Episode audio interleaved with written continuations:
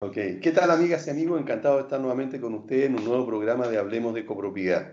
En esta oportunidad tenemos un tema que creo que puede ser muy importante para todos los residentes, especialmente comité de administración y administradores. Por lo tanto, antes de empezar a hablar de eso, queremos saludar a Carmen Gloria, que está concentradísima en no sé qué. ¿Cómo, Carmen Gloria, ¿qué tal? ¿Cómo está? Yo muy bien, ¿y tú, Aníbal Humada? Oye, estamos como medio apagados empezando el programa hoy día, no puede ser. Tiene que ser más... Es que todavía no, no, tenemos la coordinación exacta, digamos, de, de, cómo hacerlo, porque antes podíamos mirar a nuestro partner, ¿verdad? Y él nos avisaba cuando estábamos al aire. Ahora nos sorprenden, digamos, con un mensaje. Dice, ya están al aire. Antes por lo menos nos decían faltan 4 segundos, 5 segundos, 10 segundos. Ahora no, ya están al aire. O sea, le estamos reclamando a nuestro... Eh, ¿Cómo se llama esto? No, estamos explicándole, eh, estamos explicando, digamos, a los auditores, digamos, qué es lo que pasa, por qué nos, nos pillan. Eh, como, como descuidados. ¿verdad? Solamente por eso. Bueno, cuando termine de chatear, Carmen Gloria, puedes saludar al, a los auditores también. Estamos sí, no hay problema. El tema no hay problema. Espera nomás, no hay problema. Pero sigue tú, Aníbal. No, no, pues si yo ya te di el pase para que tú saludes. Yo ya lo saludé, Aníbal. Ah, entonces ahora tienes que... Hacer la mención, Aníbal. Estamos medio desconcentrados, Aníbal, ¿ves? Hoy día no es, hoy día no es el... el... Hoy día tenemos un invitado súper interesante, que es Claudio Escudero. ¿Le puedes contar a la gente a qué viene Claudio Escudero, Aníbal? Así es, Claudio Escudero es abogado, socio del estudio jurídico Sepúlveda Escudero y Compañía Limitada. Él es experto en la ley laboral y debido a que acaba de salir la ley de protección del empleo, necesitamos poder conversar con él para consultarle en cuanto a si esto afecta o beneficia a las comunidades o no. Entonces, en un rato más lo vamos a tener para que él nos cuente todo lo que esté relacionado con esta ley y qué es lo que puede hacer una comunidad si es que quiere, en primer lugar, si es que le aplica a ello, y en segundo lugar, como para eh, poder ejecutar esta actividad si es que así lo quiere, lo determina esa comunidad. Así es. Eh, y también, evidentemente, tenemos que saludar a SBO, Servicio de Gastos Comunes y Sueldos para Edificios y Condominios. Una gran solución a trabajo contable de los administradores y comité de administración. Traspasa el trabajo de la emisión de los gastos comunes, cheques, liquidaciones de sueldo, contrato finiquito, a SBO que ejecuta esto y mucho más por usted. Además, SBO usa Castor, que es el software de la administración. Consulte sin compromiso al más 569-98240438. Y también tenemos a Sur, empresa líder en limpieza y mantención de piscina. Deja manos de profesionales la mantención de piscina y condominios particulares. Para mayor información, pueden escribir al WhatsApp más 569-6120-01 o al fondo de la oficina que es 525-848-152. Bahía Sur, deja manos de cuidado de tu piscina. Ahí está, perfecto. Ya tenemos entonces el saludo a, nuestros auspiciadores. Ahora hay un tema que también creo que es importante que podamos eh, conversar. Esto eh, ha estado afectando a mucha gente que hoy está en, sus casas, tengan o no eh, la comuna en cuarentena, sino que en general el hecho de estar más en las casas ha sucedido algo que lo vamos a analizar prontamente, seguro, es seguro que en el próximo programa, cómo ha afectado eso a la personalidad, al comportamiento y también a la irritabilidad de las personas dentro de los mismos hogares. Al respecto, Carmen Gloria. Sí, efectivamente eh, la gente anda un poco más estresada, anda, eh, sí, yo creo que anda bastante estresada, anda idiotamente estresada, eh, anda tratando a la gente por temas que a veces son muy del día a día. Ahora, el por qué se ejecuta esto, yo creo que a nivel cielo eh, muchas, eh, muchas veces está afectando a mucha gente. También hay mucha gente que también tenemos que entender que está con un problema de cesantía y un sinfín de cosas que no pueden influir en un comportamiento así. Así es, tal cual. Por lo tanto, eh, es un tema que es necesario que como eh, como programa lo analicemos con el propósito de dar eh, ciertos consejos a eh, los residentes, los copropietarios y también a los administradores. Y para ello, entonces, vamos a tener a una persona especialista en psicología, precisamente que conoce el interior de las comunidades y el próximo jueves vamos a estar con ella para que nos comente, nos dé algunos, algunos consejos y podamos ver si alguien puede escuchar lo que eh, los, consejos que se den y de esa forma entonces poder beneficiar o poder ellos los puedan aplicar en sus comunidades. Y eh, como ya dijimos, hasta Claudio Escudero con nosotros y ahora nos vamos a ir a un corte musical. Ah, muy bien, pues. Estábamos comentando acerca de las situaciones que se pueden dar en las diferentes comunidades acerca de los eh, de las personas que generalmente están en los, en los edificios, especialmente los que están en cuarentena o las familias enteras que están dentro de sus departamentos. Y esto eh, provoca una serie de conflictos que está relacionado con la psicología eh, en cuanto a la ansiedad específicamente de, los, de quienes viven en ese edificio, en ese departamento, y están todo el día encerrados. Esto hace en primer lugar que las personas quieran eh, eh, salir de su departamento, quieran recorrer el edificio, quieran eh, tener otro tipo de contacto. Y es por eso que entonces empiezan a haber diferentes problemas dentro de las mismas, dentro de las mismas unidades. Estaba leyendo, estaba escuchando ayer en las noticias cómo ha aumentado incluso eh, las denuncias por violencia intrafamiliar. Ha habido un aumento en, las denuncias, también un aumento eh, en, en, más que eso, cuando eh, hay agresión del hombre a la mujer, ¿cómo se llama eso, Carmen Gloria? Eso se llama maltrato. Maltrato.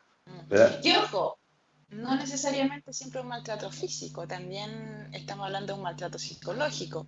Y efectivamente, según la estadística que hay a nivel nacional, han aumentado los llamados, han aumentado todo lo que significa eh, este, agresión o maltrato hacia la mujer. Así es. Ahora bien, ¿qué se está produciendo esto en las comunidades? Bueno, básicamente sabemos que estamos en un estado de estrés eh, latente eh, y también pasa mucho con los comités de administración, también eh, comités que se llevaban muy bien y ya están teniendo problemas de convivencia. ¿El por qué? Así es. Y el por qué, bueno, es lo que conversábamos anteriormente, hay ansiedad, hay poca tolerancia, se ha sacado eh, mucho, mucho de lo que la gente tiene guardado y en este momento lo está, lo está volcando. Ahora, eh, hay una situación que se está dando también, y es esta misma agresión ¿verdad? hacia los trabajadores de los edificios en, por medio de las continuas críticas hacia todo el trabajo que ejecutan.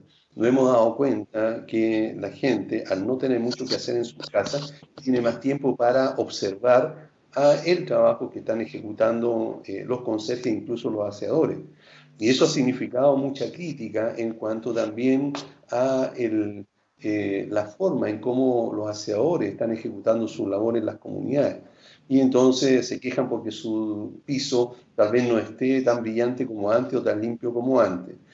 Y eso significa eh, que hay esta molestia, ¿verdad? se expresa de diferentes formas no solamente a través de un correo o, un llamado al administrador, sino que también eh, el, increpar directamente a ese trabajador o hacer reclamos en conserjería sobre ese trabajador, aseador, que no está ejecutando su labor de acuerdo a lo que ellos esperan, no pensando en que ese trabajador hoy día tiene mucho más trabajo que antes, porque están todos los residentes en sus, en sus unidades, hay más basura que sacar día a día de los de los contenedores, hay eh, que estar limpiando continuamente eh, las botoneras de los ascensores, las manillas de, de, los, eh, de las puertas de, de, los espacios comunes y en general, digamos, también ese trabajador hoy día está con mucho más estrés a causa de esta situación.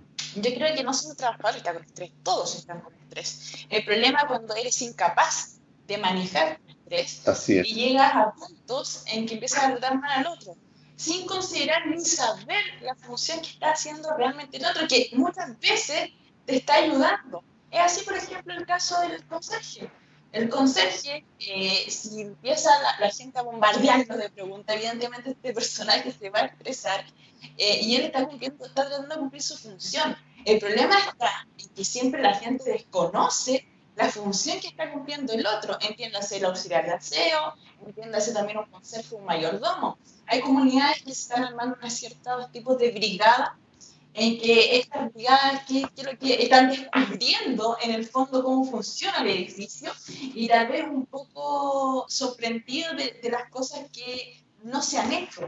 ¿Y qué es lo que pasa? Siempre tenemos una mirada negativa eh, de todo lo que no se hace, pero no se valora lo positivo. Y yo creo que aquí estamos ya con un problema a nivel de social, porque siempre se ve todo lo negativo y la gente no empieza a apreciar lo positivo, siendo que estamos en un proceso de crisis. Eh, yo lo escribí por ahí, estaba escuchando a alguien que me gusta mucho, que habla sobre las crisis, y las crisis evidentemente traen oportunidades.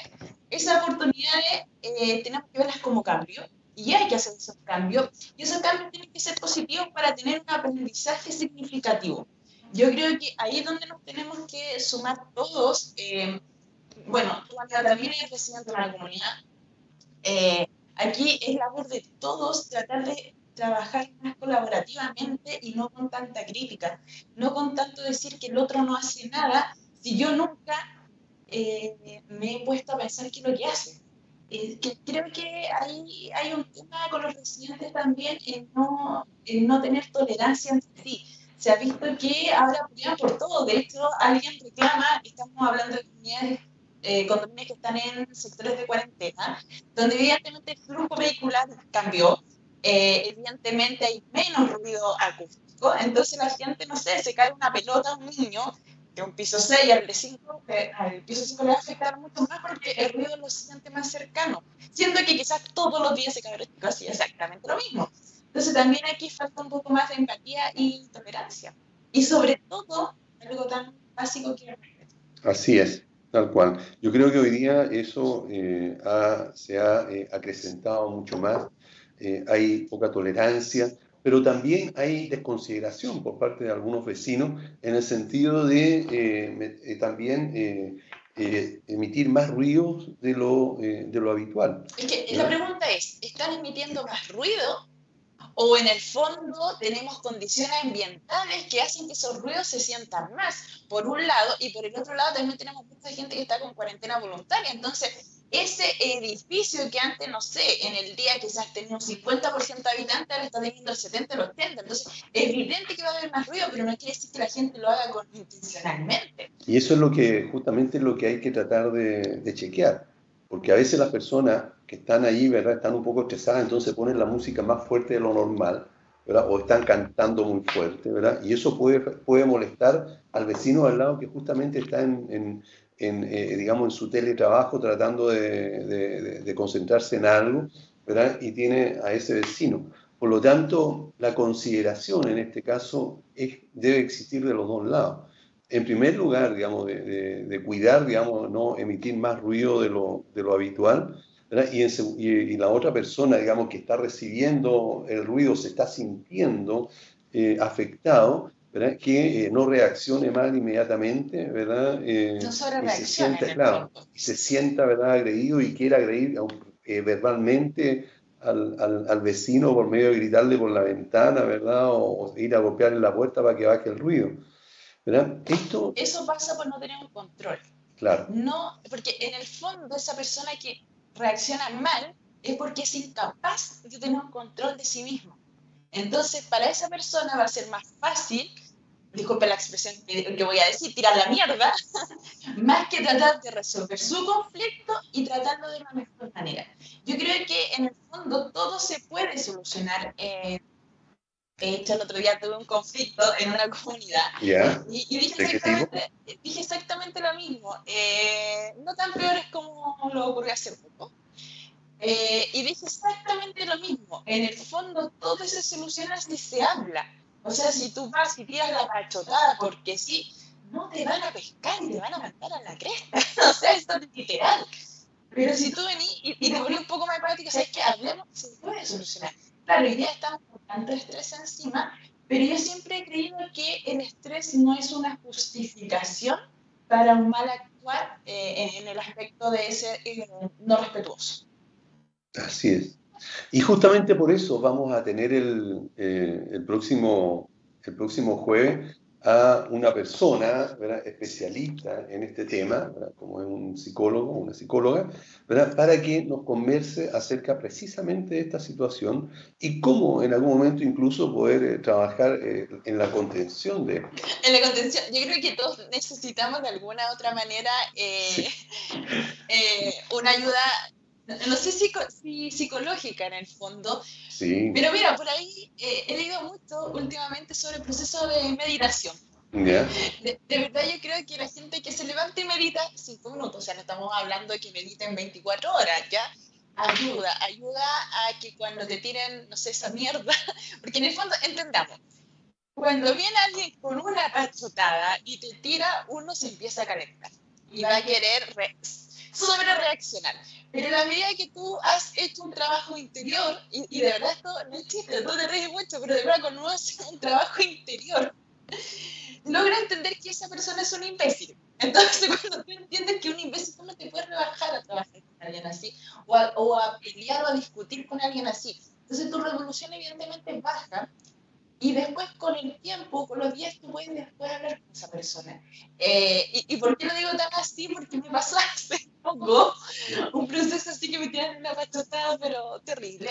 Pero en el fondo no claro. Como, eh, como integrante de comité, no como administradora. No, como integrante en comité porque aplicaba una multa. Ah. ya, pero claro, en el fondo, ¿por qué sucedió esto? Porque se abrió la posibilidad de que un grupo de personas voluntariamente hicieran unos trabajos de limpieza en una comunidad, pero ¿qué es lo que pasa? Y aquí hay que tener mucho cuidado también con las personas que viven en edificios. ¿Cuál, el, ¿Cuál es el límite entre que tú haces un voluntariado para ayudar en una crisis eh, sanitaria versus los derechos que yo me voy a tomar que no me corresponden? O sea, ¿qué quiere decir esto?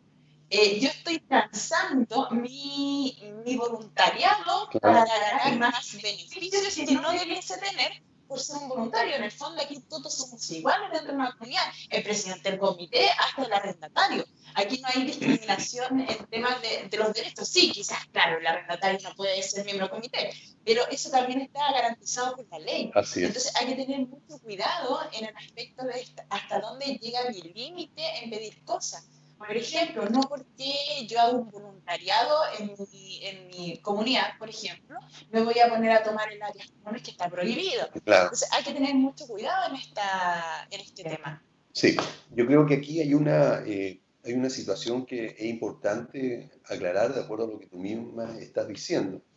No porque tengan un cargo o porque estén trabajando en beneficio de la comunidad, significa que pueden tener beneficios o que puedan pasar por alto el reglamento de copropiedad o el reglamento interno. Por lo tanto, eh, eh, eso eh, no, no, no, quiere decir entonces porque alguien está apoyando a la consejería o apoyando el aseo, pero, o apoyando incluso al mismo comité de administración, significa que va a tener, digamos, más derechos que otros o va a poder, como estaba diciendo, pasar por alto algún, em, alguna reglamentación que otros debieran sí cumplir. La ley o, el reglamento es para todos independientemente que eh, tengan algún tipo de representación dentro de la comunidad o no. Eh, ahora, ¿cómo se soluciona esto?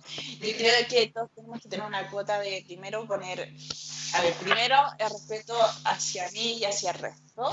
Y segundo, en el fondo, tener bien claro cuáles son las condiciones cuando yo vivo en una comunidad. O sea, si yo no tengo esto, si yo soy una persona que vive ya hace 10 años en comunidad y todavía no entiendo qué es vivir en comunidad, estamos en un problema grave. Y se agrava más cuando estamos viviendo en condiciones de eh, una crisis puede ser una crisis de diversa naturaleza, estamos en una crisis sanitaria. Entonces hay que tener también cómo uno responda a la inquietud del otro, sobre todo cuando alguien es un miembro de un comité o no. También eh, yo creo que hay que destacar la función del comité de administración como un ente eh, que apoya, que coordina y que también une a una comunidad. Cuando tenemos un comité de, de administración que trabaja en pro de la comunidad, cuando tenemos un comité que es más bien unido, eh, la comunidad funciona mucho, mucho mejor. Yo creo que tenemos que dejar eh, atrás muchas veces los egos eh, que matan ¿Y para qué te sirve el ego? Para cuestión, seamos súper honestos. El ego, ¿para qué te sirve? Para nada. Te mueres y te mueres igual. Hace tus cosas como el resto del mundo. Entonces, el ego no sirve de nada en el fondo. Y muchas veces vemos que hay comités de administración que tienen hay un problema grave de competencia de ego, quién sabe más, quién sabe menos. Y eso tampoco ayuda mucho, sobre todo en tiempos de crisis. Yo creo que en tiempos de crisis bueno, por ahí yo hablaba otro día con un amigo que en el fondo de los tiempos de crisis uno ve cómo son realmente las personas. Así es. Muy bien. Y ahí uno ve lo bueno, lo malo, lo bonito, lo feo, y con quién te queda, quién se va. Así es. Bien, me parece que tenemos que irnos a un Sí, porque sí, sí, nos vamos. un ratito atrás? Sí, nos dijeron hace tres minutos y ya me, extendí. Sí, entonces vamos a una pausa y volvemos. Y cuando volvamos, vamos a estar con nuestro invitado. Bien, ya estamos de vuelta con el programa Hablemos de Copropiedad. Y Carmen Gloria está muerta de la risa porque acaba de pasar un problema gravísimo. Y el problema gravísimo es que yo reclamaba que no escuchaba a nadie y era porque tenía cerrado el volumen. Por lo tanto, ella pudo solucionar un problema técnico que yo no tenía idea cómo hacerlo. Así que muchas gracias, Carmen Gloria. Y, lo, que pasa es que no me río por eso. Ah. Me, río en el fondo como, ¿me escucha? ¡Ay, ah. me escucha!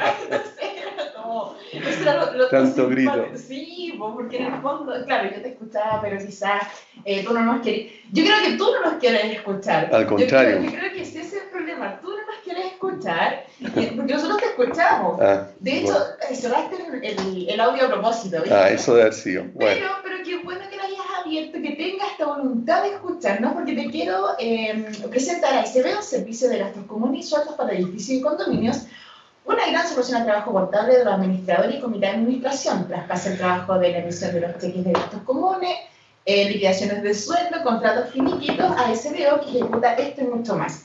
Además, SBO usa Castor, que es el software de la administración de comunidades. Consulte sin compromiso con WhatsApp más 569-98240438. Además, eh, Castor hizo hace poquito rato, a las 10 de la mañana, algo estuvimos escuchando ahí de Rafael Escobar, a quien le mandamos un gran saludo. Un gran saludo a, a Castor también. Y a Castor también, porque tuvieron ahí una presentación bastante interesante del software y también con unos invitados internacionales. Así es, Así es, fue una, un, seminario, un taller de webinar donde eh, hablaba acerca de la situación, digamos, de las administraciones en tiempos de crisis. Porque después eso lo vamos a compartir nosotros en nuestras Ah, ya, ok, correcto. Bueno, eso es. Sí.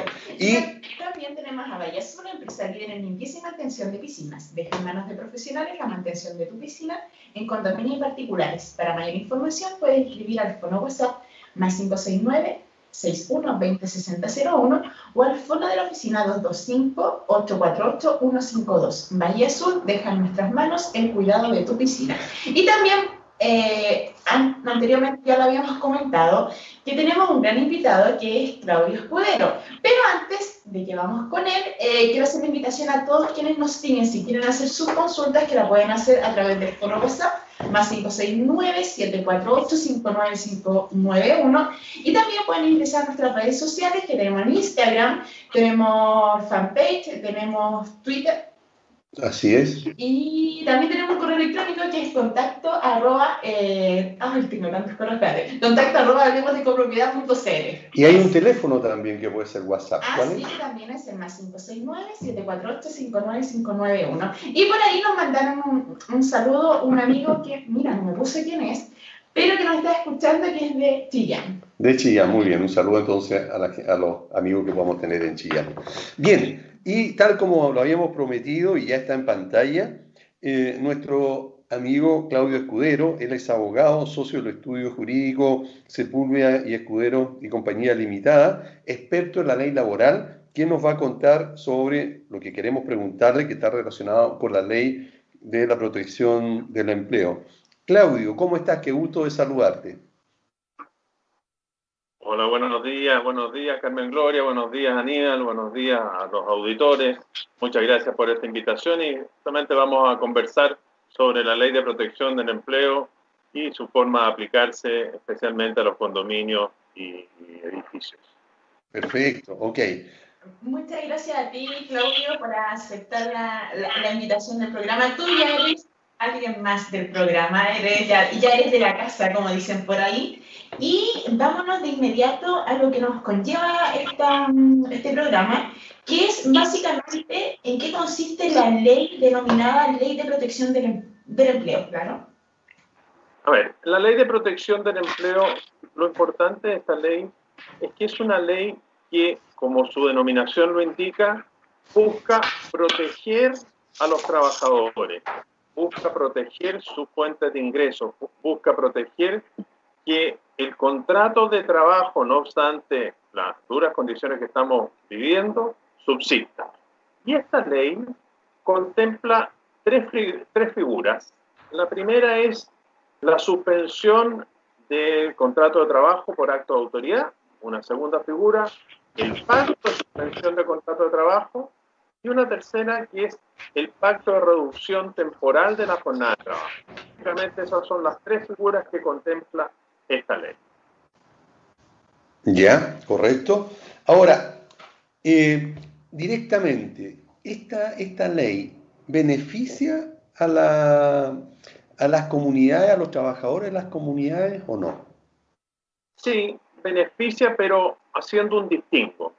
A ver, tratándose de conserjes, la resolución número 88 del Ministerio de Hacienda incluyó a los conserjes dentro de aquellas eh, actividades que están exceptuadas de paralización. De modo que ellos, en teoría, deberían seguir trabajando bajo régimen normal y, eh, con pago íntegro de sus remuneraciones por parte del empleado. O sea, estos trabajadores, por ejemplo, no podrían acogerse a la suspensión de relación por acto de autoridad.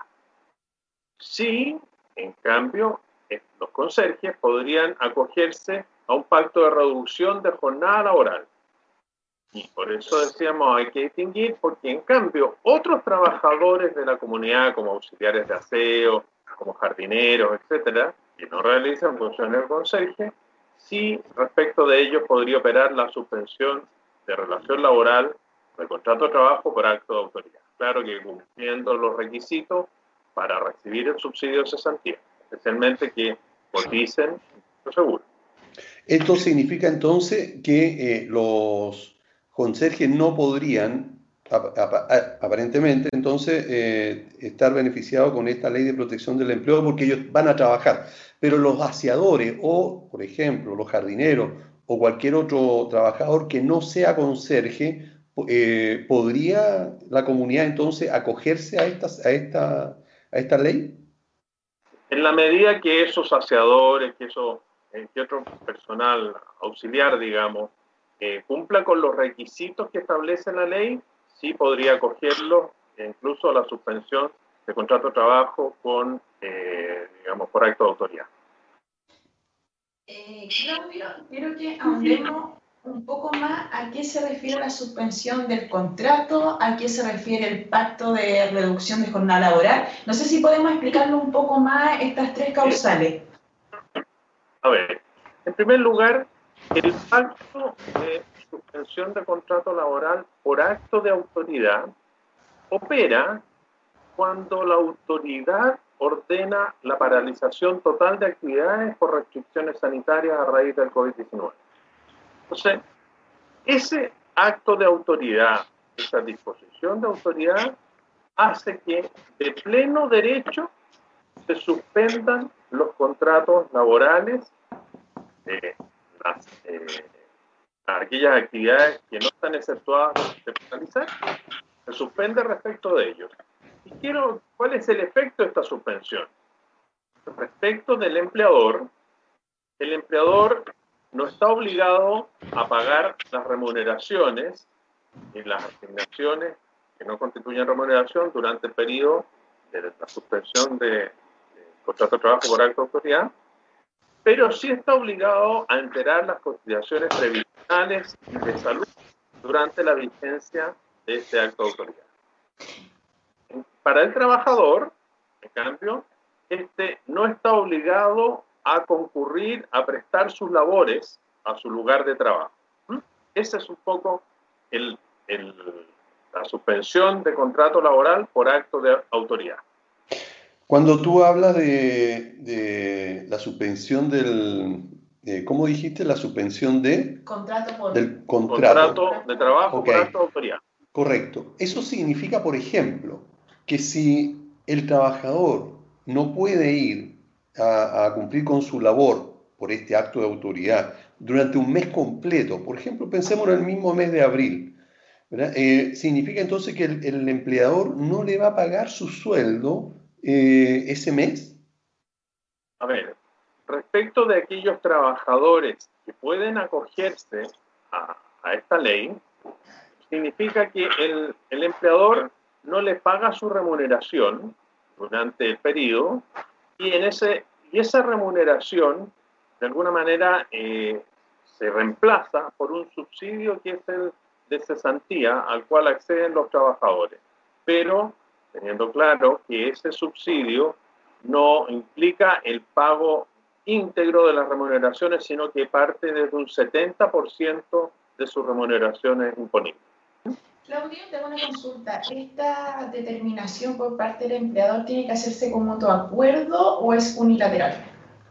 A ver, es, eh, es unilateral. De partida, el acto de autoridad es ajeno a la voluntad tanto del empleador como del trabajador, opera de pleno derecho. La cuarentena la dispone el Ministerio de Salud, o otra medida sanitaria, etc.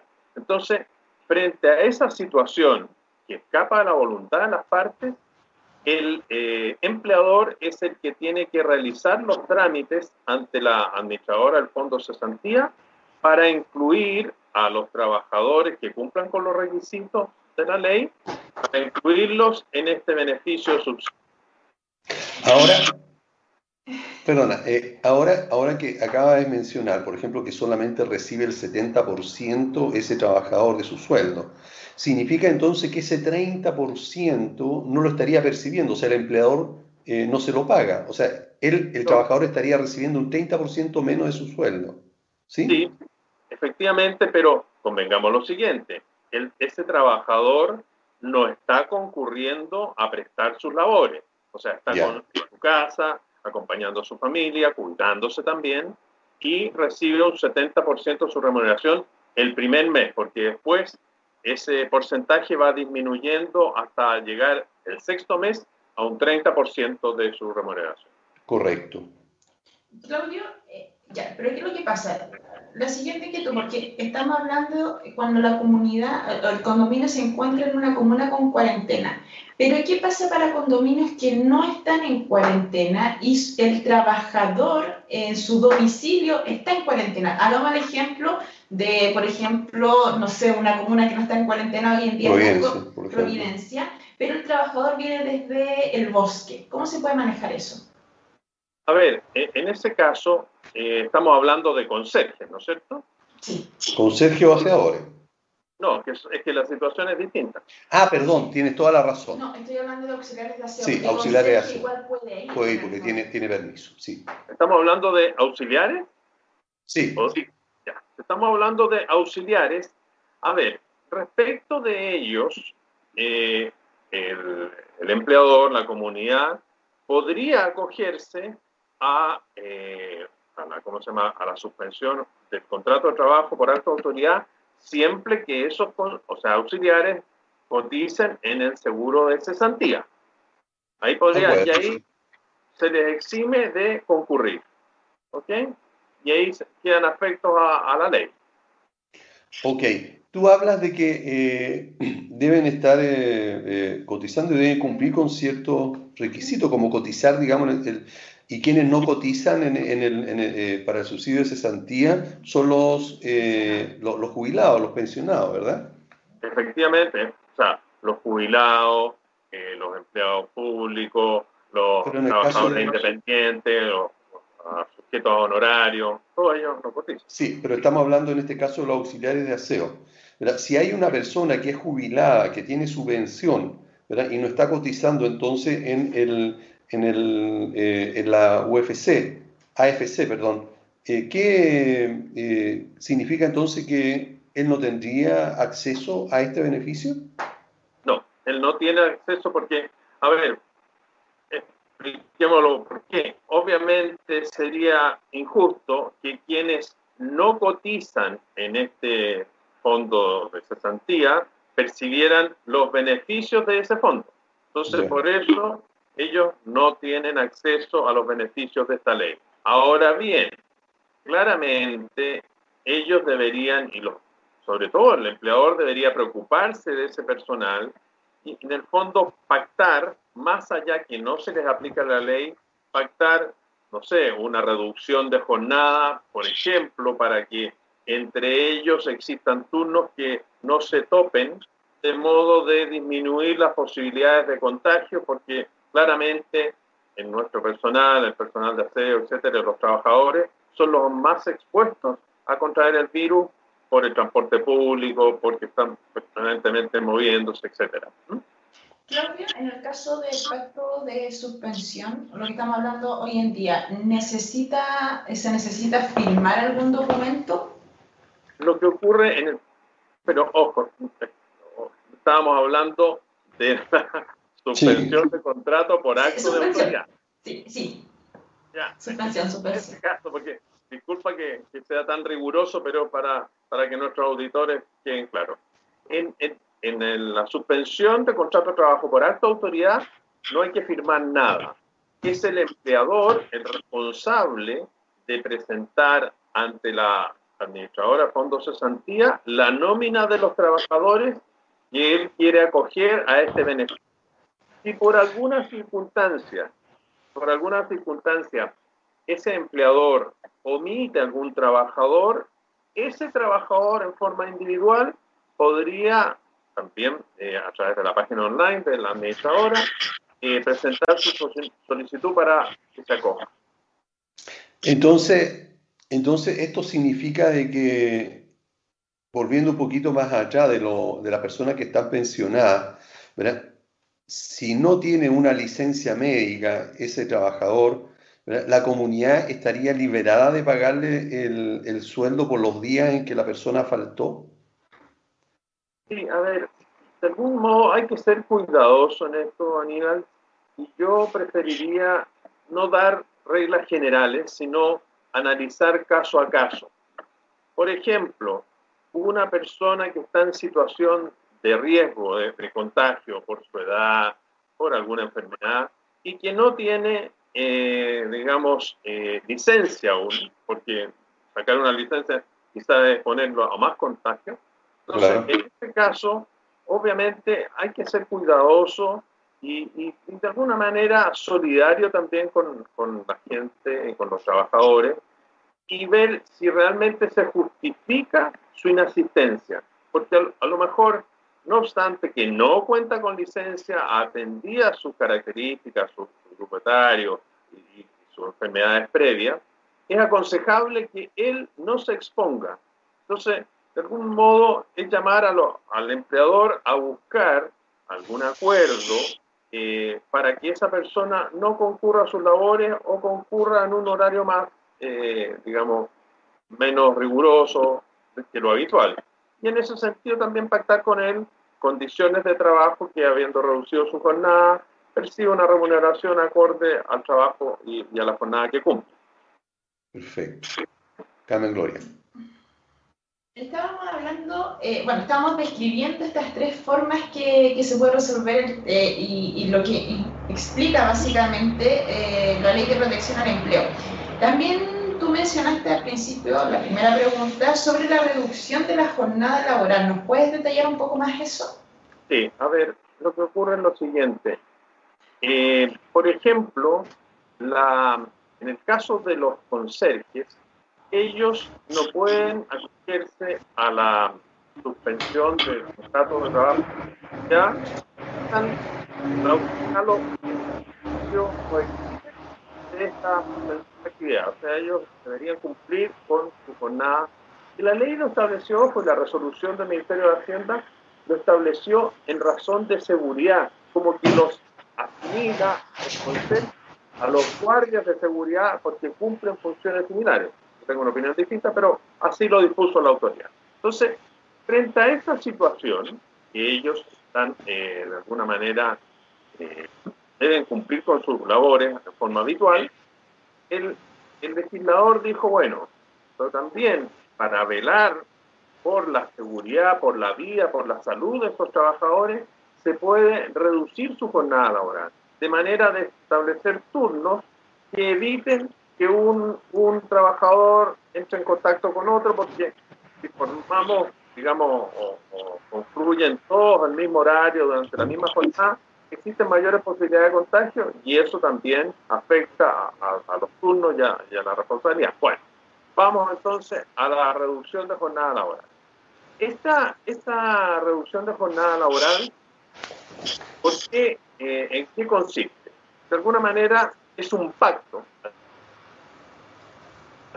de, la suspensión de contrato de trabajo por altas autoridades se opera de pleno derecho. Aquí el empleador tiene que pactar, tiene que acordar con sus trabajadores esta reducción de jornada laboral. ¿Ok? Sí, correcto. Ok. Bueno.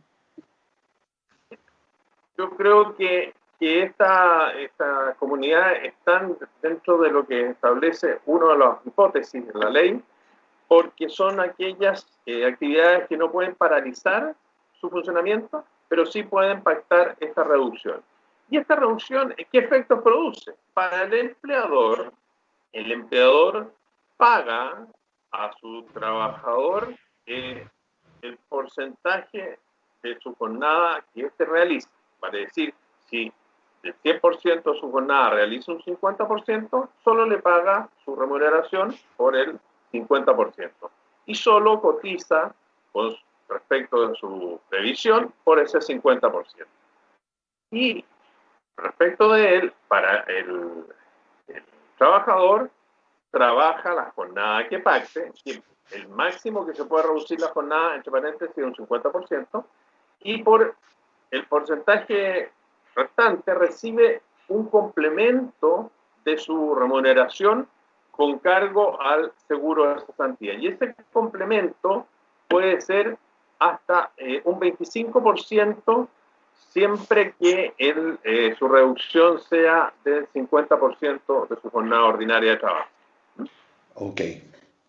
Por ejemplo, para que le quede muy claro, ¿Ya? cada 10% de reducción de jornada, el trabajador recibe como complemento 45 mil pesos y con un tope de 225 mil pesos. O sea, si yo reduzco, si yo reduzco mi jornada de trabajo en un 10%, además de, eh, ¿cómo se llama?, del 90% que voy a recibir de mi sueldo por parte del empleador, voy a percibir 45 mil pesos por parte del subsidio de cesantía.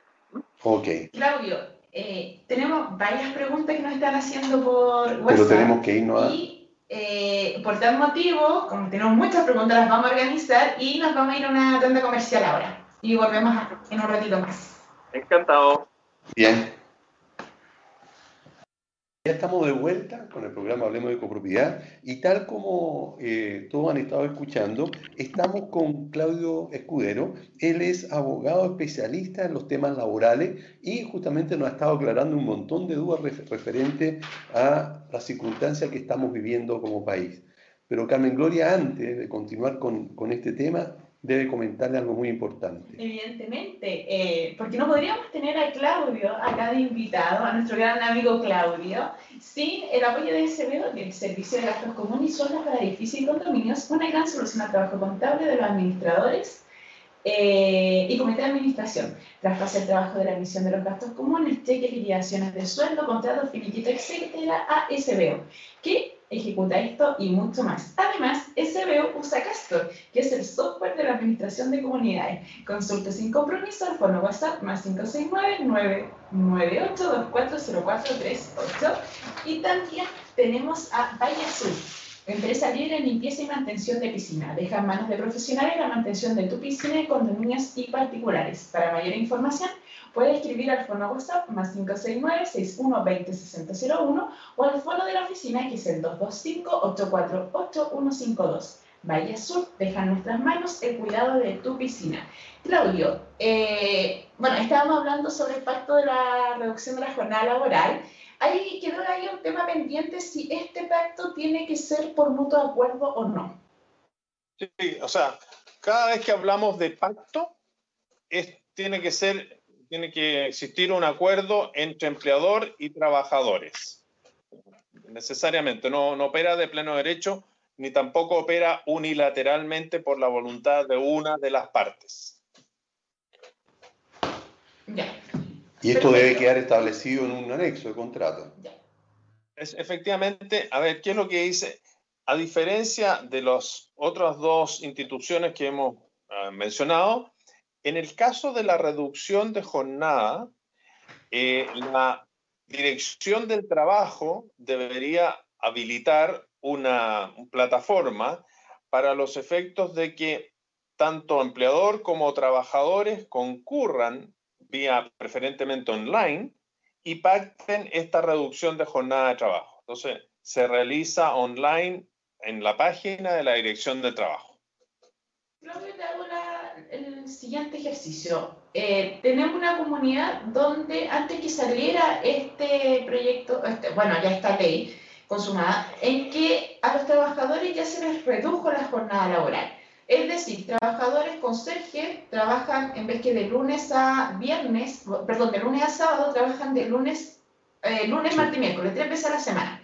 Entonces ya hay una reducción en su jornada laboral. Ellos actualmente están trabajando 36 horas a la semana. Se les hizo firmar un, un anexo de contrato por mutuo acuerdo en que se indica que ellos van a trabajar el, horario correspondiente, pero no, no, quedó establecido si se iba a seguir pagando la misma remuneración. Sin embargo, sí se sigue pagando la misma remuneración. Ahora bien, esto se podría tomar eh, para que ellos se negaran, en el fondo, a reducir la jornada laboral y también, por ende, reducir su, su remuneración, porque ellos actualmente tienen reducida la jornada laboral, pero con la misma remuneración. Lo que ocurre es lo siguiente, sí de algún modo, antes de que operara esta ley, eh, ya existía un pacto entre empleador y trabajador, habría que ver la vigencia de ese pacto, cuántos meses dura, cuánto periodo dura, pero durante ese periodo convenido deberían respetarse las condiciones pactadas. Y, al, concluir, al concluir ese, ese periodo, podrían las partes acogerse a las disposiciones de esta ley. ¿Mm? Ya, ese, ese pacto que se firmó ahí, eh, la duración es hasta que termine el tema de la cuarentena. O sea, perdón, la, el COVID, la pandemia. A ver, aquí, aquí también uno pide de algún modo eh, solidaridad de parte de trabajadores y de empleadores.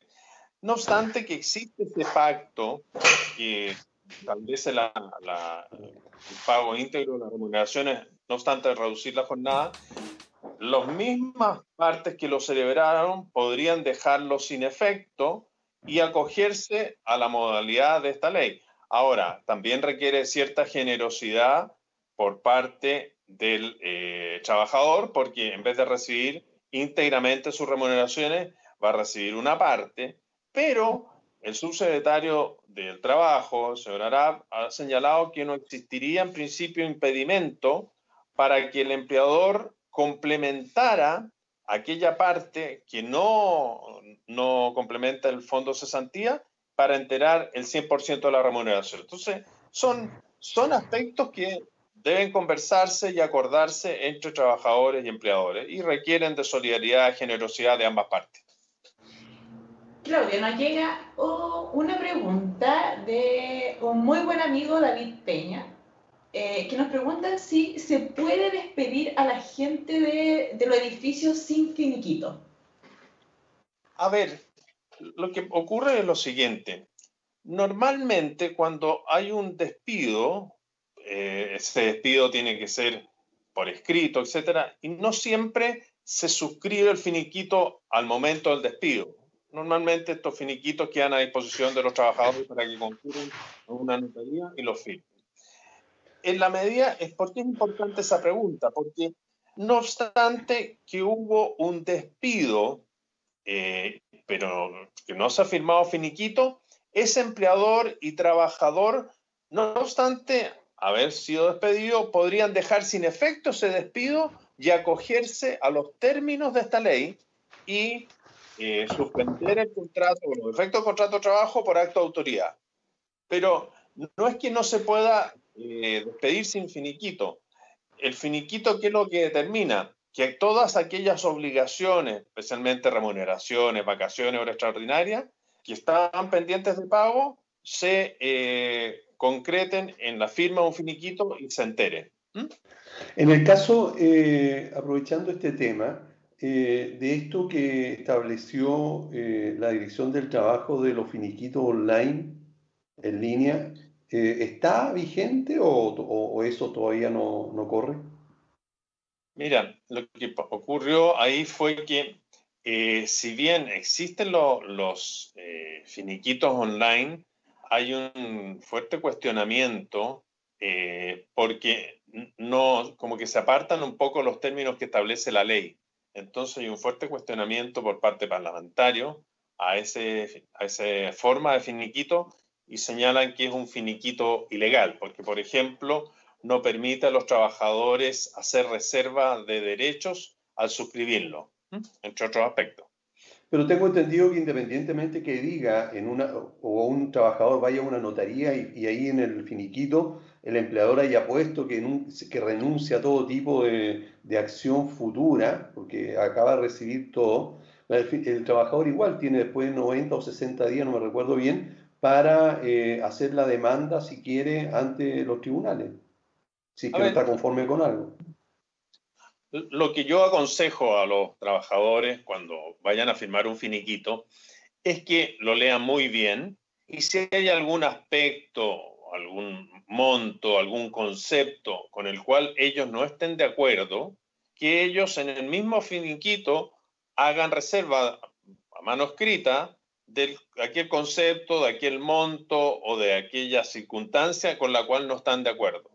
Y eso permite que dentro de los 90 días hábiles siguientes, como plazo máximo, ellos puedan presentar una demanda ante los juzgados del trabajo. Ok, perfecto. Eso eh, entonces significa que, eh, que si no pone esa nota ese trabajador, está renunciando a cualquier, eh, a cualquier derecho que tenga eh, por, algo, por algún incumplimiento de pago por parte del empleador? Lo que ocurre, en principio, sí, pero también el, el, trabajador, ese, ese aspecto, en el fondo, al establecer esta reserva, no va a quedar duda de que él no aceptó en su totalidad el finiquito. En cambio, si no efectúa la reserva, ya van a tener que discutir ante los tribunales de justicia, por ejemplo, si el trabajador fue presionado para firmarlo en esas circunstancias sin dejar reserva, etc. Entonces, ya se le complica al trabajador eh, poder probar que él hizo reserva de sus derechos o que quería hacerlo, pero no lo dejaron. Perfecto. Claudio, vamos a seguir eh, explicando muy claramente casi el paso a paso de, lo que habla esta ley y nos queda por ahí el pacto de suspensión de contrato de trabajo. ¿Qué es, qué es esto? Ya, a ver, para que lo entiendan bien, mientras dura la suspensión de contrato de trabajo por acto de autoridad, no es necesario firmar una suspensión de contrato, un pacto de suspensión de contrato de trabajo, porque el acto de autoridad prevalece. ¿ya? Entonces, ¿cuándo se firman estos pactos o cuándo tienen rigor o, entran en rigor? Cuando un empleador ve afectada su actividad total o parcialmente a causa de las restricciones sanitarias. Pero eh, ese pacto de suspensión de contrato de trabajo no rige mientras se encuentre vigente la suspensión de contrato de trabajo por acto de autoridad. ¿Ok? okay. Te pongo un ejemplo para que, para que se entienda bien. Sí, un ejemplo. Sí, los ejemplos son los que más clarifican. En la comuna de Providencia no hay hoy día restricciones sanitarias, se levantó la cuarentena y tenemos una automotora que funciona. ¿Puede funcionar? Sí, puede funcionar, pero de alguna manera, obviamente, los clientes son menores, el flujo de clientes, etcétera, son menores. Entonces, en este caso, el empleador podría decir, bueno, pactar con sus trabajadores, oiga, suspendamos el contrato de trabajo por un periodo de tiempo porque claramente los ingresos que estamos recibiendo no dan para mantener la relación laboral en los términos normales. Entonces, por eso insisto en que esta ley requiere de solidaridad y generosidad de ambas partes, porque si no, ese, ese empleador podría verse en la necesidad de despedir a sus trabajadores porque los ingresos no dan para, para mantener las condiciones normales del contrato de trabajo para pagar íntegramente la remuneración y las cotizaciones previsionales. ¿Mm? Súper. Quiero em, que contestemos una pregunta de un amigo de Chillán, que, que, me dio su nombre, después me dijo que no, no dijera su nombre, ¿ya? Me da la sensación que él puede ser un, eh, un trabajador de la comunidad. Dice, eh, consulta, ¿los propietarios o arrendatarios por la contingencia actual deberían seguir pagando los gastos comunes para que no afecte los sueldos de los trabajadores? La consulta es porque nos comentaron que, entre mm, comillas, ojalá sigan pagando los gastos comunes para poder pagar los sueldos, como comentario de la administración. Gracias por contestar la pregunta y, bueno, sin nombre, lo pidió. A nuestro auditor sin nombre, a ver, muy buena la pregunta. A ver, dentro, dentro de las posibilidades, obviamente los copropietarios, arrendatarios, tienen que hacer el esfuerzo para pagar eh, sus gastos comunes, porque este es el único ingreso con que cuenta la comunidad para atender el pago de remuneraciones. En ese pago de remuneraciones estamos afectando a muchas familias de los trabajadores de la comunidad y en ese sentido eh, hay que hacer el esfuerzo. Claramente, bueno, mucha gente que también puede haber quedado sin empleo, es comprensible que, exista un, margen de comprensión en eso, pero el ideal es que sigan pagando la medida que puedan con los gastos comunes, porque de ese modo se benefician los trabajadores y sí están haciendo un esfuerzo y asistiendo a sus labores, no obstante, las condiciones y pandemia que sufrimos. Eh, Claudio, aprovechando este mismo tema, eh, este amigo de Chillán, eh, las comunidades se podrían ver afectadas hoy día a, a, la misma situación que va a suceder en el país, que es un exceso de cesantía. Esto va a significar que en las comunidades también va a, llegar va, a haber gente cesante, por lo tanto muchos tal vez en algún momento eh, no puedan pagar los gastos comunes. Si esto, el no pago de los gastos comunes, y una vez que ya se hayan agotado incluso hasta el fondo de reserva, sabiendo que no es para, esto, para, esta, para esta circunstancia, eh, ¿qué pasa si una comunidad no tiene fondos para pagar los sueldos? Eh, o, el sueldo íntegro, eh, ¿podría ser sancionada esa comunidad por no cumplir, en este caso, con, lo, con el compromiso de pagar el sueldo a los trabajadores? Digo, antes que contestes, Claudio, quiero eh, complementar la pregunta, porque también nos están preguntando, ¿vive tu condominio? Que nos siguen por Instagram algo muy relacionado con lo que indica Aníbal. Dice, hola consulta, al acogerse a la ley de protección al trabajo por el COVID-19, ¿se rebajan los gastos comunes? Entonces la comunidad podría acogerse de alguna otra manera a lo que está pasando con el COVID-19 al no tener pago de gastos comunes? A ver, de alguna manera, si, si eh, la comunidad de algún modo hubiera disminuido sus gastos comunes, ah, el monto o los gastos comunes en relación con lo que establece el reglamento de copropiedad. Y en definitiva, si, si cumpliendo ese reglamento de copropiedad correspondiera bajarlo, sería susceptible de hacerse. Pero ese es un aspecto que habría que, que analizarlo en profundidad. Eso. Y algo de lo que me preguntaba Aníbal, a ver, cuando una comunidad se ve enfrentada a, a una situación como la que estamos viviendo y que a raíz de despidos, cesantía de los copropietarios, arrendatarios, no puede cumplir con sus obligaciones para con sus trabajadores, esto podría significar que los trabajadores denunciaran este hecho ante la inspección del trabajo. Y la inspección del trabajo podría imponer multas a eh, esa comunidad por el no pago.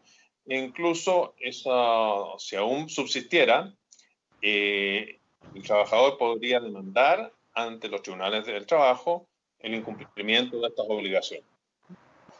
Ok, bueno, hay que aclarar entonces, independientemente eh, que eh, la comunidad esté sufriendo un problema económico debido a que muchos de los residentes eh, puedan estar sin trabajo, de todas maneras hay que buscar la fórmula de cumplir con el compromiso de los trabajadores, ¿verdad? Del pago de los trabajadores. Sí, perfecto. Ok. Bueno, me parece que tenemos que irnos a comerciales. ¿Qué dices tú, Carmen Gloria? Eh, Sí, efectivamente nos tenemos que ir a unos comerciales y mientras tanto, um, eso, nos vamos a los comerciales y ah. vamos a dejar unas preguntas pendientes. Ah, ok, correcto. Ya, volvemos enseguida. Bien, ya estamos de vuelta con el programa Hablemos de Copropiedad. Como ustedes ya saben, tenemos de visita a Claudio Escudero. Él es abogado, socio del estudio jurídico Sepúlveda Escudero y compañía limitada y es experto en la ley laboral y lo estamos bombardeando de preguntas y él, amablemente eh, va a extender su, estadía con nosotros hasta el último minuto para eh, aprovechar el máximo posible el tiempo y sacarle mucho provecho. Así que nos pasamos los saludos de, de nuestros auspiciadores y continuamos con consultas que Carmen Gloria tiene de, los auditores. Sí, porque tenemos varias consultas. Eh, voy a citarlas textual. Una de las consultas es Paula. Dice, hola, soy Paula. Una pregunta, ¿se puede seguir realizando el corte de luz a los morosos de tres meses de morosidad, considerando que llevamos un mes con los problemas de la pandemia y por ende cesantía de muchos?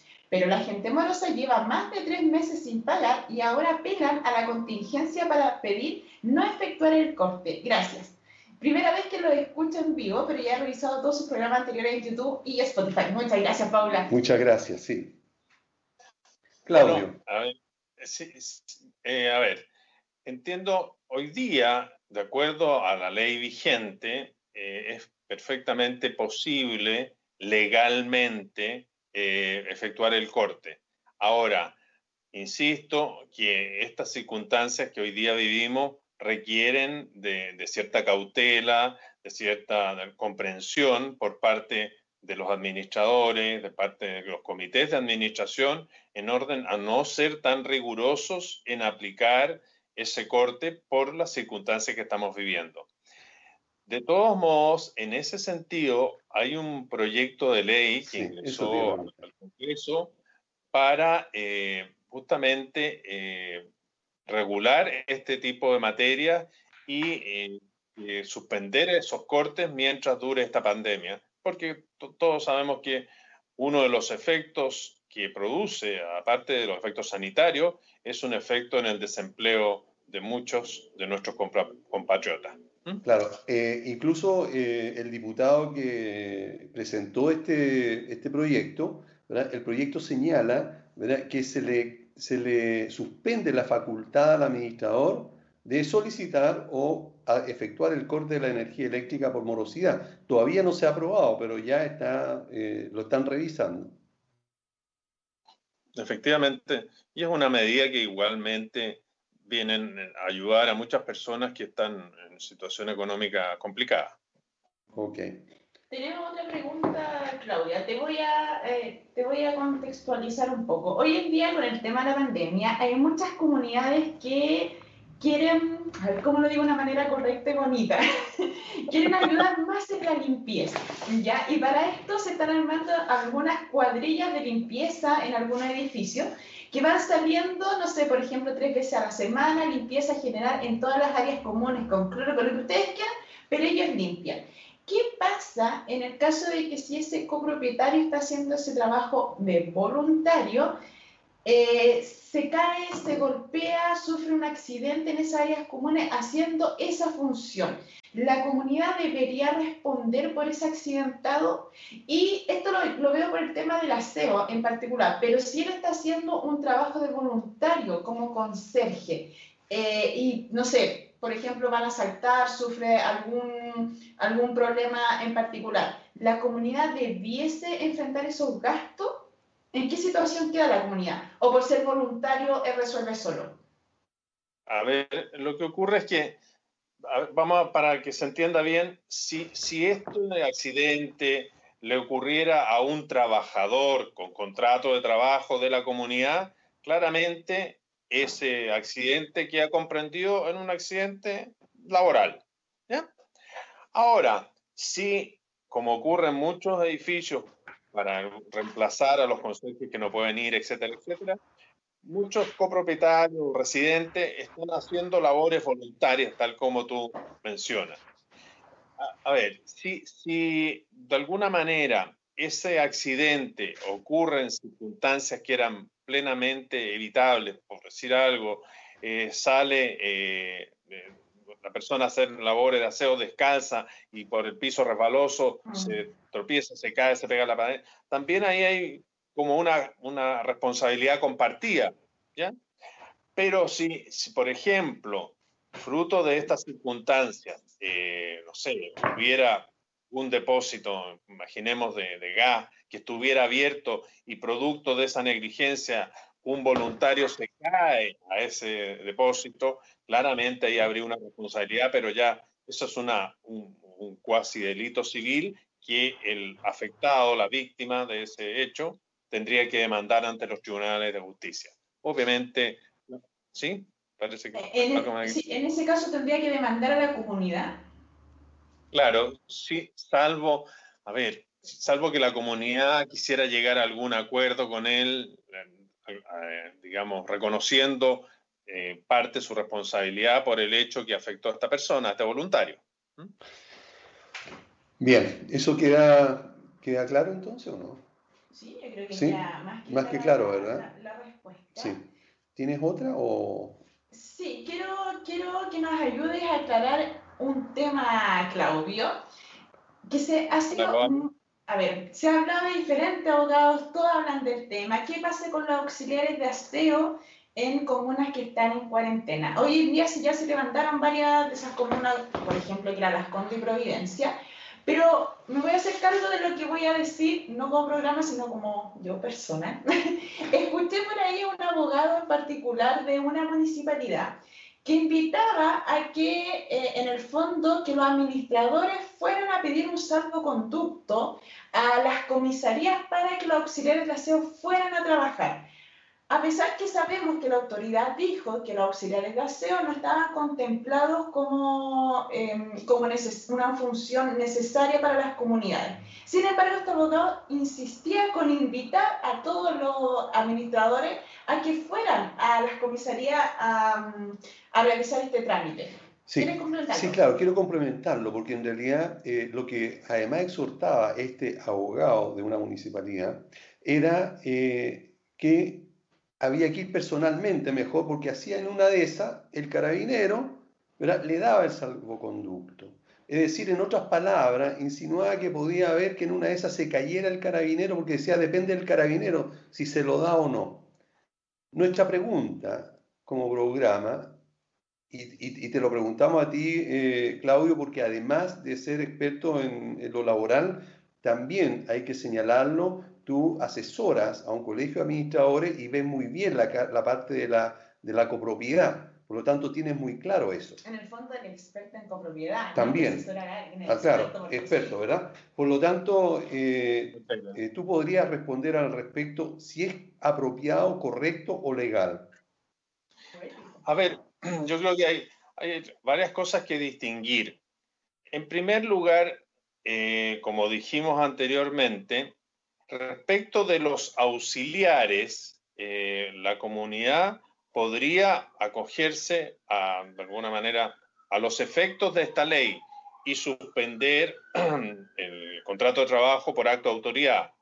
Lo mismo, eh, si correspondiera, eh, suscribir el pacto de suspensión de contrato de trabajo. En esos casos sería absolutamente contradictorio, eh, de alguna manera, que esa comunidad le pidiera a sus trabajadores, que, auxiliares de, de aseo, etcétera, que concurrieran a sus labores porque esa comunidad está o va a recibir beneficios de subsidios a cesantía. Entonces, es absolutamente eh, contraproducente que lo hiciera. Incluso podría ser, digamos, autor de un fraude, porque por una parte está recibiendo un subsidio y por otra parte está haciendo que sus trabajadores vayan a, trabajar. A ver, los auxiliares, conforme a la resolución eh, de 88 del Ministerio de Hacienda, no quedaron comprendidos como aquellas actividades exceptuadas de paralizar. O sea, ellos en principio deberían paralizar. ¿Ya? Perfecto. Ahora, si por razones, digamos, extremas, de extrema necesidad o urgencia, alguno de ellos tuviera que concurrir a la comunidad excepcionalmente, habría que, eh, de algún modo, buscar no presencialmente, efectivamente, porque eso eh, es contraproducente, digamos, por razones de contagio, sino vía comisaría virtual, la posibilidad de que se le otorgue algún salvoconducto. Yo sé que ustedes me van a decir, sí, pero la comisaría virtual no existe el formulario tipo para auxiliares, sino para determinadas circunstancias.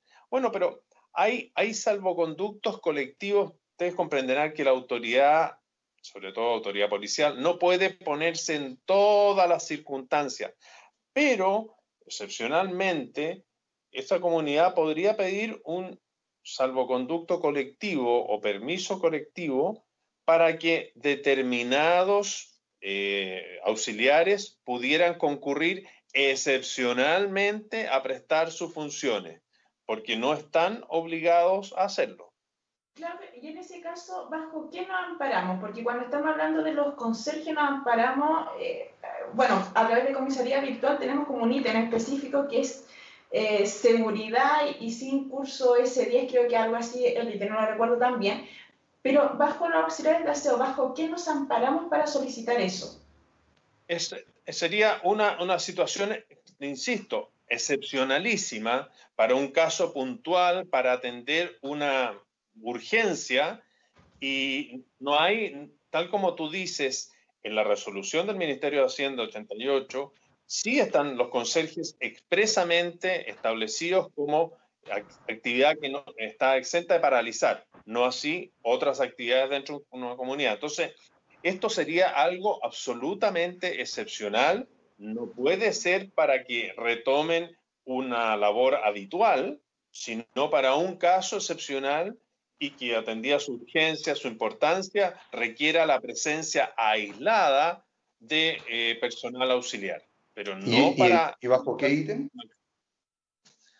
Tendría, a ver, no, no hay un ítem específico para ellos, pero en el salvoconducto colectivo tú podrías poner, tratar de asimilarlo a alguna actividad, pero también para no incurrir en falsedades ante la autoridad policial, poner auxiliar de aseo, labor excepcional, eh, urgencia, por decir algo.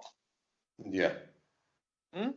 pero, esto, en el fondo, esto no, no, quiere decir que va a ser permanente. Cuando uno lo va a pedir, lo va a pedir, lo va a pedir en teoría por temas muy específicos, pero no que se mantenga permanentemente, ¿o no? No, no, porque, porque claramente, claramente la ley dijo, esa actividad no es indispensable, no es esencial, no es un servicio básico. Entonces, si se va de alguna manera a requerir de, esa labor, tiene que ser por casos que realmente lo meriten.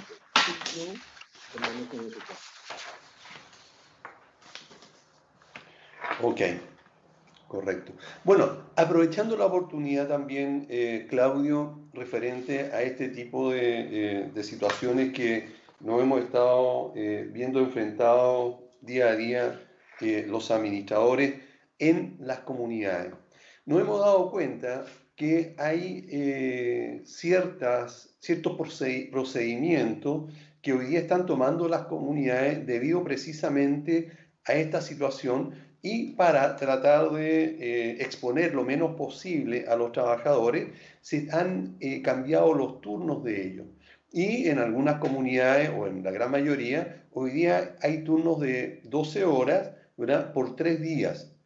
Eso significa entonces que los trabajadores están trabajando menos y con eso se van a sus casas y ya no vuelven hasta la, hasta la semana siguiente. Y esto va a significar entonces que el trabajador tampoco está expuesto todos los días a andar en, en, locomoción colectiva y haberse enfrentado digamos, a, posibles eh, contagios. Eh, ¿La autoridad en algún momento podría sancionar esta, esta práctica? Que solamente va a ser por el tiempo de que dure la pandemia o la emergencia. A ver, no, aquí no, no debemos olvidar las normas permanentes, las normas laborales permanentes que rigen eh, la actividad laboral. En ese sentido, por ejemplo, si esa reducción eh, fuera de 12 horas diarias, debemos recordar que el, máximo de la jornada diaria son 10 horas, de modo que estas dos horas que exceden de ese máximo deberían pagarse como jornada extraordinaria. ¿A pesar de que son menos horas a la semana? A pesar de que son menos horas a la semana, porque hay un, hay un límite semanal y hay un límite diario, y tú estás excediendo el límite diario. Y, ojo, que, que esa, ese, acuérdense que las horas extraordinarias son, de alguna manera, ocasionales, son para atender eventos extraordinarios. No ¿Y pueden este no lo sería? ¿Este no sería un evento extraordinario? Es que, es que el, evento extraordinario dice relación para atender una urgencia extraordinaria dentro de la comunidad, no dentro de la sociedad. O sea, por ejemplo, esta pandemia no te autoriza a ti para trabajar más de 10 horas al día sin pagar por el exceso, hora extraordinaria. Y, y siempre que esas horas extraordinarias en esa comunidad puntual sean necesarias. Ok, Clarísimo. ¿Te llegó otra pregunta, parece? ¿No? No, no. Ya, quiero, quiero ahondar un poco más en la respuesta de ah, Claudio. Okay. Está escuchando muy, muy atentamente. Ya, pero ¿qué pasa si es que en el fondo, yo entiendo que tenemos que respetar la, eh, las horas diarias permitidas, pero ¿qué pasa si el trabajador estuvo de acuerdo y se pactó y se firmó como mutuo acuerdo para eh, trabajar esas 12 horas diarias? que en el fondo son 11,5 horas, eh, o, en, otros casos son 11 horas porque estamos considerando la, la, hora de colación. ¿Eso se podría defender en algún momento? ¿Podría ser válido? Lo que, pasa, lo que ocurre es que los derechos de los trabajadores recuerden que son irrenunciables.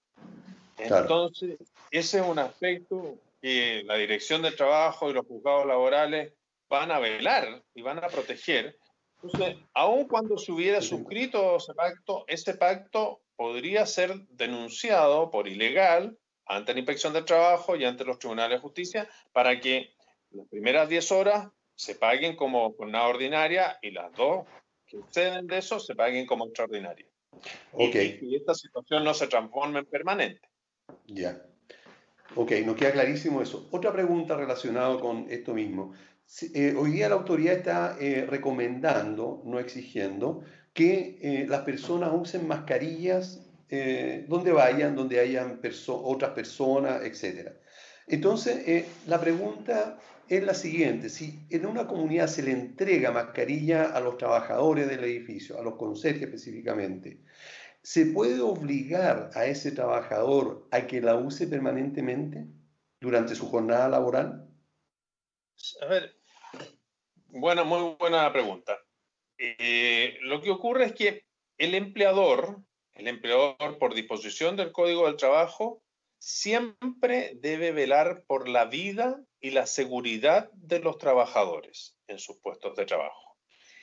Y a mi juicio, de acuerdo a la recomendación de la autoridad sanitaria, obviamente el uso de mascarilla en espacios en que se comparte con otras personas es necesario y en este sentido el empleador para proteger no solo la vida de ese y la salud de ese trabajador, sino de los residentes, de otros trabajadores que también concurren a, ese lugar, obviamente podría obligar el uso de esa mascarilla. Y también cualquier otra medida que eh, tutele por la vida y la, salud de los trabajadores, como guantes, quirúrgicos. Ok, eso significaría también entonces que si ese trabajador se niega a usarla o no la use, se le podría eh, amonestar, digamos, con copia de inspección, por ejemplo, por, por ese descuido. Sí, a mi juicio sí, y sería muy justificado que así se hiciera, porque no solo está poniendo en riesgo su vida y su salud, sino de todo, la, de todo el entorno, de otros trabajadores y de los residentes. Pero en el fondo, antes de llegar a esa instancia, porque también tenemos que recordar que es obligación del empleador entregar los elementos de protección y también velar porque ese trabajador utilice los elementos de protección, ¿o no? Toda la razón. Porque esa es la responsabilidad del empleador. Tiene muy buen criterio jurídico la, la Carmen Gloria. Porque, ah, muy bien es deber del empleador, en primer lugar, eh, capacitar a sus trabajadores respecto de las medidas, herramientas, implementos de seguridad que deben utilizar. Eso es lo primero. De modo que recién ahí, habiéndolos capacitado debidamente, si hay un incumplimiento por parte de ellos a la utilización de estos implementos, ahí podrían amonestarlo. Porque lo contrario podría decir a mí, nadie me capacitó, nadie me instruyó cómo y cuándo debía ocupar esta mascarilla, etcétera. Así que muy buena tu Claro, entonces en el fondo, primero el empleador debe resguardarse a través de una obligación de informar y no basta solamente con entregar el papelito, también tenemos que hacer las capacitaciones correspondientes y hacer un seguimiento. Y en este caso, claro, quizá el administrador no va a estar 24/7, pero sí en muchas comunidades estamos con eh, este mayordomo que todavía sigue operando. Entonces, que él también eh, colabore exigiendo que ellos utilicen estas mascarillas, pero siempre y cuando el empleador provea de todo lo esencial. Así es, así es. Es obligación del empleador proveer de esos elementos. Bien, estamos ya terminando nuestro programa. Te agradecemos mucho, Claudio, por, por haber estado con nosotros nuevamente y la tremenda paciencia que siempre tiene para tratar de explicarnos lo mejor posible tantas preguntas que te hacemos. Así que muchas gracias, Claudio, por haber estado en el programa. No, muchas gracias a, ti, Aníbal, a Carmen Gloria por invitarme y a sus órdenes para otro espacio en que requieran de, contestar estas preguntas de orden laboral. Perfecto. Carmen Gloria. Muchísimas gracias, Claudio. Eh, estamos claros que lo más probable es que te necesitemos prontamente porque a medida que va avanzando la pandemia vamos teniendo eh, ciertos cambios de acuerdo a, a los que nos relacionamos acá en la copropiedad. Eh, nos vamos a ver la próxima semana, ya tenemos listo un invitado, vamos a tocar una parte ya más eh, social con las comunidades. Así es, así que nos vemos el próximo jueves, como siempre, a la misma hora. Que estén todos muy bien. Chao. Chao, chao.